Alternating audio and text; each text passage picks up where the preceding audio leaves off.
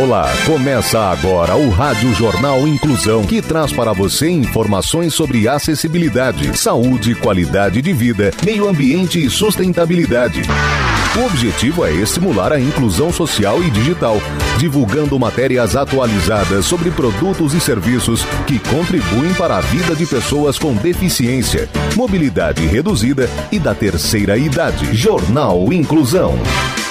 Olá, hoje é terça-feira, 19 de setembro de 2023. Eu sou Fernando Negrão Duarte e esse é o Rádio Jornal Inclusão. Hoje é dia do ortopedista. Participam dessa edição os repórteres Samir Souza, João Aoki, Clara Toscano, Rafaela Salum e Laís Nascimento. Vamos para os destaques de hoje. Jornal. Jornal. Inclusão Brasil. Raiva canina. Saiba onde vacinar cães e gatos em Sorocaba e Jundiaí. Alunos de escolas públicas de Sorocaba participam de documentário sobre a cultura africana. Melhor idade.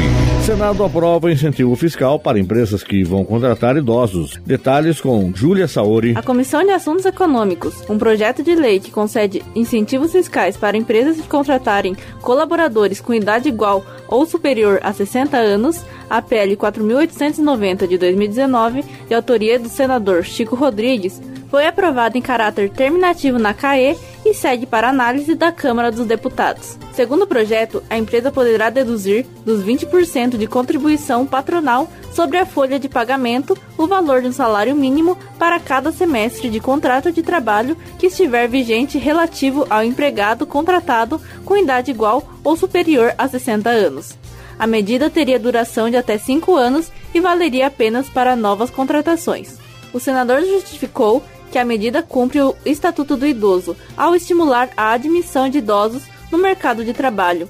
O autor da medida disse que trabalhar traz benefícios físicos, cognitivos, psicológicos e sociais para os idosos, que justificam a redação do projeto. Segundo a Organização Mundial da Saúde, o Brasil possui mais de 28 milhões de pessoas idosas, 13% da população do país, que deve dobrar nas próximas décadas, conforme levantamento de projeção da população divulgado pelo IBGE em 2018. Saúde. Raiva canina. Saiba onde vacinar cães e gatos em Sorocaba e Jundiaí. As informações com o jornalista João Alck. Um caso de raiva canina foi confirmado na cidade de São Paulo no dia 1 de setembro. 25 anos depois do último registro da doença no estado. Segundo o instituto, o cão era da região do Butantã, zona oeste de São Paulo, e morreu por conta da doença.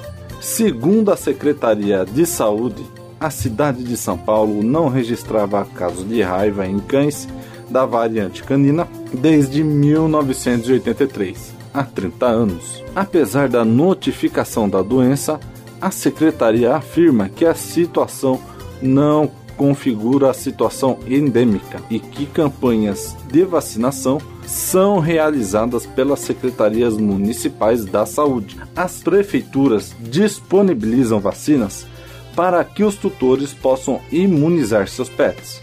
O último caso de raiva de variante canina foi registrado no ano de 1988, na cidade de Avanhadava, informou em nota.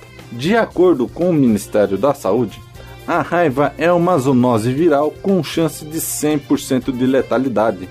Por isso é importante vacinar os animais domésticos. Em Sorocaba, a prefeitura informa que há um posto fixo para aplicação da vacina contra a raiva em cães e gatos. O local fica na rua Rosa Maria de Oliveira, número 345 no Jardim Zumira e atende de segunda a sexta-feira das 9 da manhã às 4 da tarde. Mas é necessário agendar previamente pelo telefone 3222 2484. Repetindo 15 3222 2484.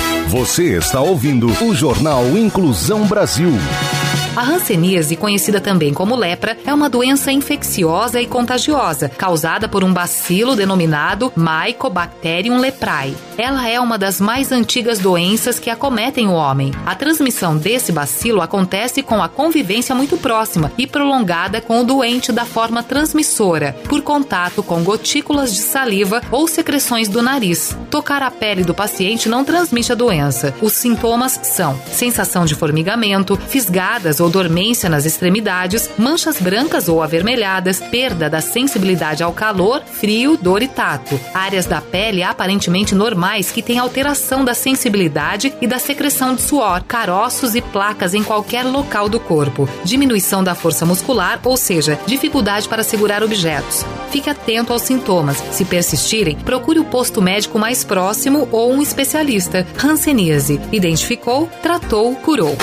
Cultura. Alunos de escolas públicas de Sorocaba participam de documentário sobre cultura africana. A repórter Clara Toscano tem as informações. Estudantes do terceiro ano do ensino médio da Escola Estadual Reverendo Ovídio Antônio de Souza, no Jardim Nova Esperança, em Sorocaba, tiveram a oportunidade de conhecer um pouco mais do universo da produção de cinema a partir de um projeto audiovisual, realizado entre março e junho deste ano. O projeto, aprovado no edital 2022 da Lei de Incentivo à Cultura, foi feito pelo produtor e diretor de audiovisual Kleiner Miceno, de Sorocaba. Cerca de 35 estudantes, entre 15 e 17 anos, participaram da criação do curta-metragem. Os quatro meses de dedicação e união entre os coordenadores, professores, estudantes e o cineasta resultaram no documentário Onildo, a África em Sons e Cores, que foi exibido em uma sala de cinema em um shopping daqui de Sorocaba.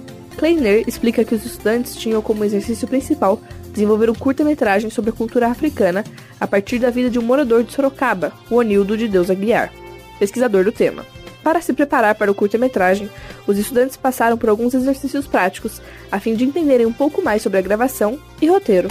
Cultura. Com 600 mil visitantes, Bienal do Rio vende 5 milhões e meio de livros. Quem tem os detalhes é o jornalista Luiz Rodrigues. Mais de 600 mil pessoas passaram pelo Rio Centro, na Barra da Tijuca, na zona oeste da capital fluminense, na edição comemorativa de 40 anos da Bienal do Livro, que terminou no domingo, dia 10.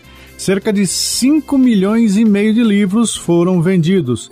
A média anterior de seis livros por pessoa foi superada, atingindo nove livros comprados por visitante. Na avaliação dos organizadores, a Bienal se consolidou como o maior festival de literatura, cultura e entretenimento do país, estimulando o hábito da leitura não só entre as crianças, mas também entre os jovens. Foram dez dias de ruas movimentadas, alegria por encontrar os autores preferidos e pessoas saindo da feira com sacolas cheias de livros. Os painéis da Bienal ganharam nessa edição novos formatos e espaços para o público apaixonado por histórias, com mais de 497 editoras, selos e distribuidoras, além da diversidade de títulos. O ticket médio de gastos com os livros ficou em torno de 200 reais. As crianças que visitaram a Bienal encontraram um universo lúdico chamado Uma Grande Aventura Leitora, em um espaço de 600 metros quadrados. Ali foram comemorados os 60 anos da personagem Mônica, da obra do escritor e ilustrador Maurício de Souza. Empreendedorismo. Sebrae oferece cursos gratuitos online para empreendedores. Detalhes com a repórter Laís Nascimento. O Sebrae está com inscrições abertas para uma série de cursos online e totalmente gratuitos.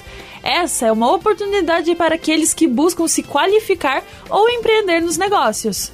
Interessados podem se inscrever pelo site do Sebrae, selecionar o curso e preencher um cadastro rápido com CPF, e-mail e endereço. O acesso ao curso escolhido é imediatamente liberado. As aulas estão disponíveis online, permitindo que empreendedores da região de Bauru, Itapetininga, São José do Rio Preto e Sorocaba participem sem custos.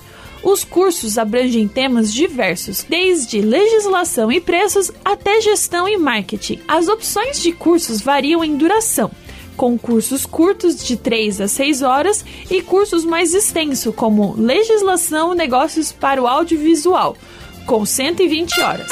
Jornal Inclusão Brasil.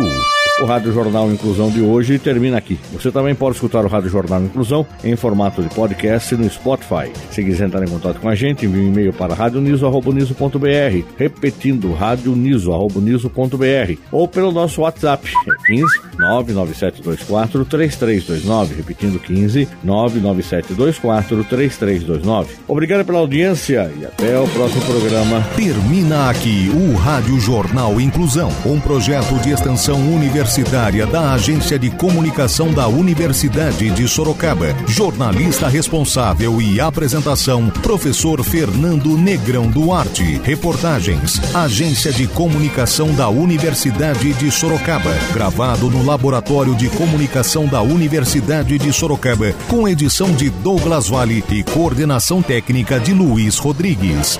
Até a próxima edição.